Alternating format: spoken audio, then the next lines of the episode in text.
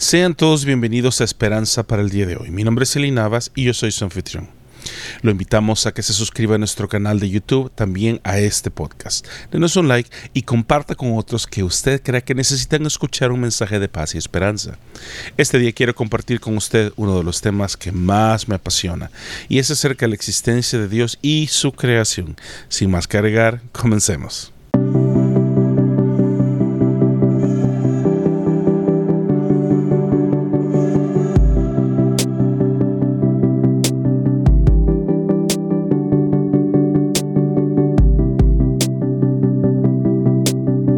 Antes de comenzar, quiero dedicar este episodio a toda la audiencia que es atea, ya que sin ellos no existirían episodios como este.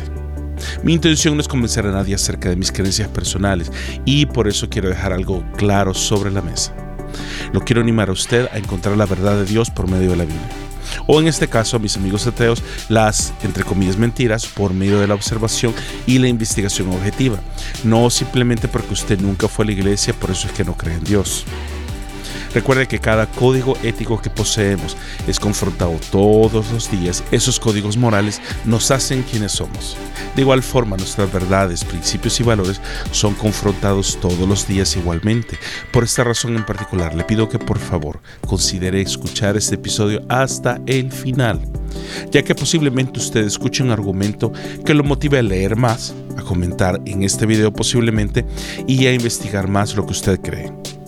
Si usted se pregunta a este punto, ¿alguna vez usted ha dudado de la existencia de Dios? La respuesta es un enfático sí. En algunos momentos he dudado de la existencia de Dios, al igual que todos lo hemos hecho en algún punto de nuestra vida. Por esa misma razón comencé a leer, investigar y entender desde hace muchísimos años que todo lo que he aprendido a entender es una cosa, que nuestras dudas más profundas, todas las que tenemos, podrían potencialmente acercarnos o alejarnos de Dios. Si usted no cree en Dios, y está escuchando este podcast, número uno, le agradezco. Y número dos, lo animo a que tenga una mente abierta y que no juzgue este episodio nada más por su título y su introducción. Y nada más le pido que ponga atención hasta el final, ya que al final doy varias conclusiones que francamente considero que son bastante fuertes, porque estoy convencido que Dios existe.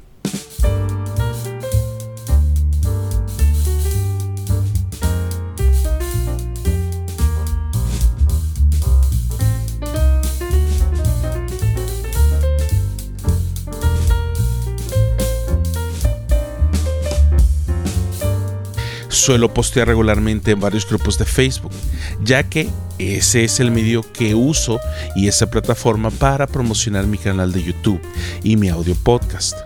Déjeme contarle que hace unas semanas atrás publiqué en el grupo de latinos en Canadá de Facebook mi más reciente video que trataba acerca del conflicto entre Rusia y Ucrania titulado ¿Por qué Dios permite las guerras? Más tarde Facebook me informó que tenía un comentario en uno de mis posts. La alerta provenía del administrador de este grupo y decía así, ¿por qué crees en Dios si Dios no existe? Para que usted sepa, me gusta responder a los comentarios que la gente hace en mis posts para ver si me permiten la oportunidad de chatear con ellos un poco y así aprender de ellos y conocer gente nueva todos los días. En esta oportunidad lo que parece que sería una plática muy interesante se volvió una plática sin fundamentos y acusaciones. Y lo siguiente lo digo con mucho respeto, también un poco infantil. El argumento era, Dios no existe porque no lo veo y no lo siento. Y así consecutivamente fueron los comentarios por 15 minutos, por lo cual Dejé la conversación y le informé a la persona que prefería retirarme, ya que no parecía que íbamos a ningún destino objetivo en el debate que teníamos, ya que consideraba que él no tenía ni siquiera un argumento sólido al cual yo pudiera pensar y responder.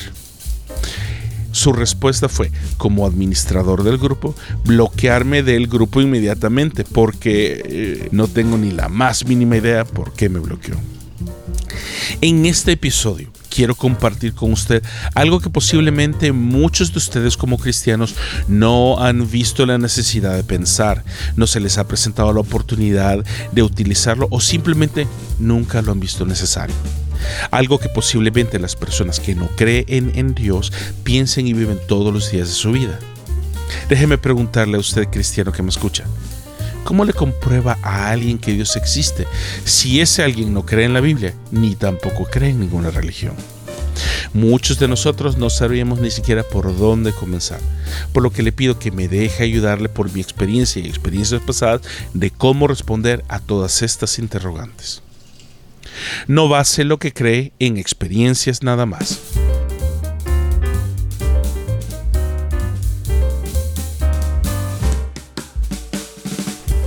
Déjeme decirle que la Biblia y Dios no se comprueban por medio de la Biblia. Lo siento mucho. Sino por medio de lo que nos enseña el Salmo 19.1 y dice así en la Reina Valera 60. Los cielos cuentan la gloria de Dios y el firmamento anuncia la obra de sus manos. Por lo cual no trate de explicarle a Dios a alguien que no cree en Dios. No trate de presionar a alguien a creer algo que ellos ya de por sí han decidido no creer. La mejor manera que yo he encontrado de hablarle a alguien que no cree en Dios es por medio de tomar interés en lo que a ellos les interesa, creen y especialmente en lo que usted puede formularles preguntas adecuadas, pero especialmente formularles preguntas en el momento adecuado. Las personas ateas son como los vegetarianos o los veganos. Usted nunca necesita preguntarles qué creen. Ellos mismos buscan desesperadamente la manera de decirle quiénes son, sin tener que preguntarles absolutamente nada. Por lo cual, mi sugerencia es, en base a mis experiencias pasadas, que usted les haga preguntas nada más.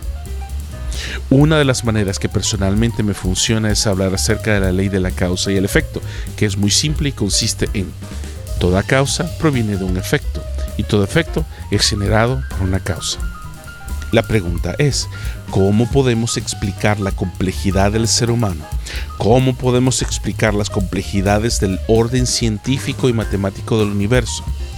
La verdad esas preguntas son las que le hago a alguien que se dice ser ateo y llevo literalmente las preguntas hasta el momento y el punto de una creación compleja no proviene de una causa sin complejidad como una explosión. Por lo cual, si nosotros somos el efecto, es porque nosotros somos el reflejo de una causa. Una creación tan inteligente y tan compleja es el reflejo de su creador inteligente y complejo, no de una simple explosión casual del universo. Utilice la creación de Dios para su propio beneficio.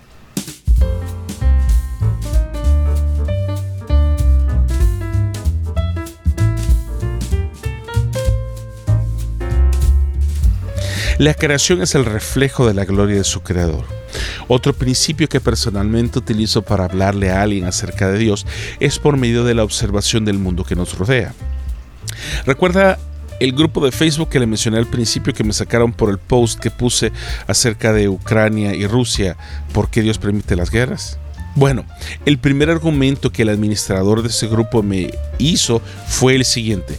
No creo en Dios porque ¿Cómo puedes creer en un Dios que nunca lo has visto, nunca lo has oído y nunca te ha hablado? A lo que francamente le contesté con las siguientes preguntas. ¿Crees en el oxígeno y que lo necesitas para vivir? ¿Cómo es posible que crees en el oxígeno si nunca lo has visto, nunca lo has oído y nunca lo has saboreado? Y la segunda respuesta que le doy es, ¿crees en el amor? ¿Cómo es que crees en el amor si no lo has visto, no lo sabes explicar y ni siquiera la misma ciencia puede explicarlo? pero igualmente tienes una familia que te ama.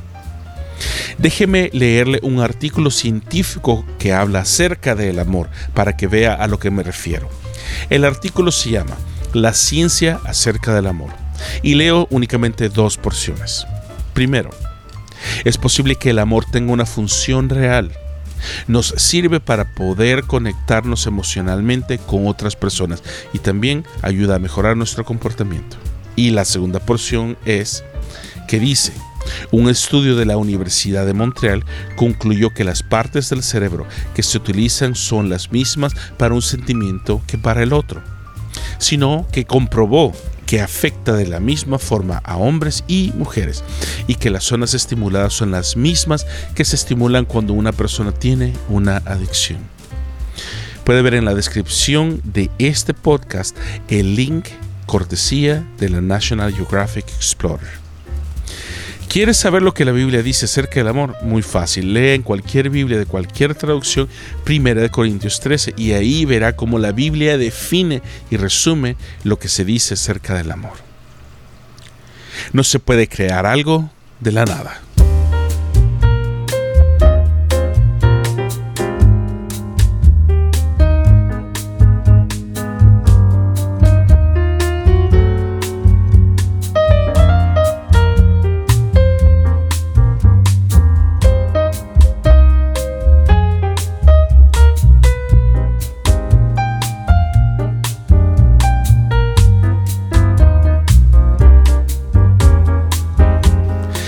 DeGrasse Tyson es un astrofísico, científico planetario, autor y comunicador científico estadounidense.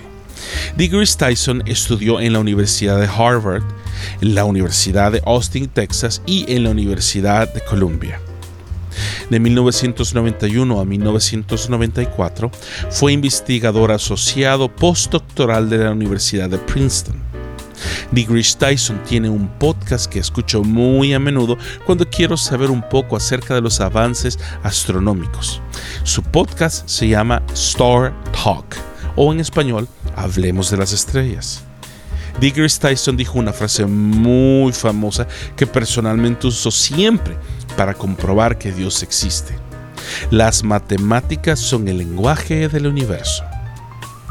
Digger Tyson, como usted debe imaginarse, es evolucionista y especialmente uno de los más grandes exponentes de la teoría del Big Bang.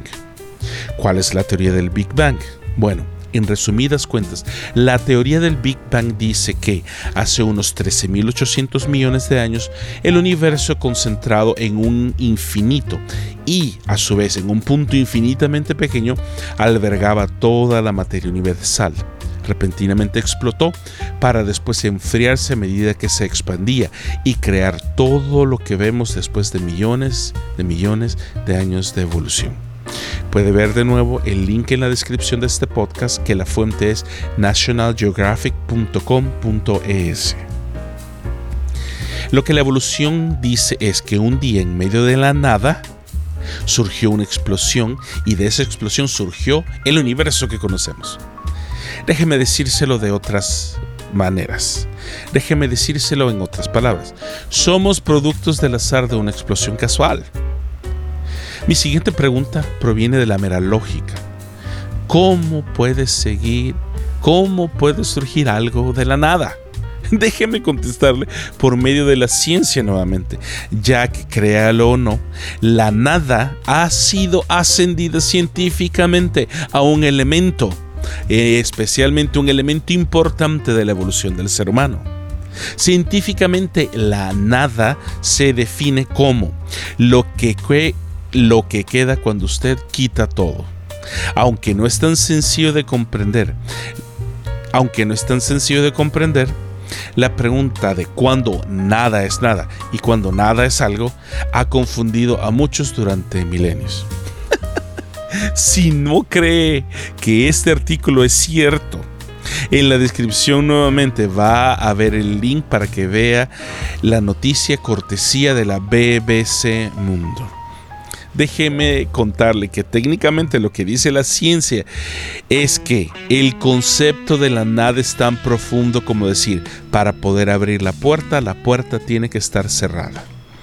Los evolucionistas creen que de la nada se puede crear algo, pero para creer que de lo que no existe se puede crear algo, usted necesita tener mucho más fe que para creer que Dios mismo creó el universo con el sonido de su voz. ¿Qué cree usted? Si usted es evolucionista y muy, pero muy paciente, dentro de un millón de años, frente a usted va a aparecer una nave espacial. La matemática comprueba que el Big Bang no existe.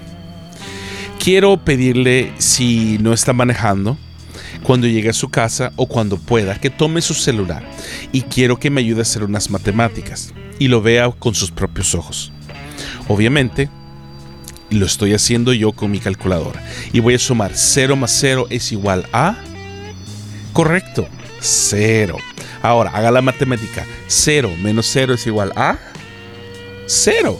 Correcto. Multiplica ahora cero por cero. Es igual a... Muy bien, ¿verdad? La última matemática. Cero dividido por cero es... No, no es cero. No lo es. Mi calculadora, como la suya, va a decir error. Ese error se debe a que 0 entre 0 es indefinido, porque de la nada no se puede dividir, multiplicar, sumar o restar nada. ¿Qué es la nada? Según la ciencia, la nada es lo que queda cuando uno quita todo. El sitio web eluniversal.com.mx lo define así. En los números naturales, enteros y reales, la división entre cero no posee un valor definido, debido a que todo número multiplicado por cero da cero, y no tiene inverso multiplicativo, es decir, divisor. En otros ámbitos matemáticos puede existir divisores de cero, sin embargo, aparecen cuando el cero es dividendo, no divisor la paradoja de la no existencia de Dios. Dentro de todo lo que se trata de la creación del universo y de lo que vemos, hay algo que debemos establecer claramente como fundamento. Si usted es teísta, es decir, que cree en Dios, o usted es ateo, es decir, no cree en Dios, ambos tienen que saber claramente que para creer en cualquier cosa se necesita fe. Y para no creer en nada, también se necesita igualmente fe, ya que ambos necesitan la fe. El acuerdo y el desacuerdo acerca de algo está a tan solo una decisión de distancia el uno del otro. Lo que quiero decir es que sin Dios no existe la fe en Dios, pero sin Dios tampoco existe el ateo. El ateo necesita a Dios tanto como el teísta para poder existir. Déjeme ponérselo de esta manera. Y aquí está la verdad. Sin Dios no existiría nada. Y la nada no existe porque la nada es simplemente la ausencia de todo. Sin Dios no existen los creacionistas y sin Dios no existe el ateo igualmente, ya que el ateo necesita primeramente que Dios exista para luego volverse ateo y dejar de creer en Él. El cristiano o el creyente en Dios necesita tener fe que Dios existe, como lo dice Hebreos 11:6. En la Reina Valera 60 dice así, pero sin fe es imposible agradar a Dios porque es necesario que el que se acerca a Dios crea que le hay y que es galardonador de los que le buscan. Igualmente el ateo debe tener la misma cantidad de fe en acción para creer que Dios no existe. Recuerde que sin Dios no existe el ateo. Entonces el ser ateo es una paradoja. Déjeme definirle qué es una paradoja. Es una figura de pensamiento que consiste en emplear expresiones que aparentemente envuelven contradicción. Como por ejemplo, perseguir la paz por medio de una guerra. Eso es una paradoja. Igualmente el ser ateo es una paradoja, porque para no creer en Dios se necesita que Dios exista para dejar de creer en Él. Dios existe y eso es un absoluto. No se puede concebir la idea de existir solo por existir sin que tengamos un propósito y una meta a la cual llegar en la vida. Simplemente no tiene sentido. Por eso creo que Dios existe. Nos vemos hasta la próxima semana.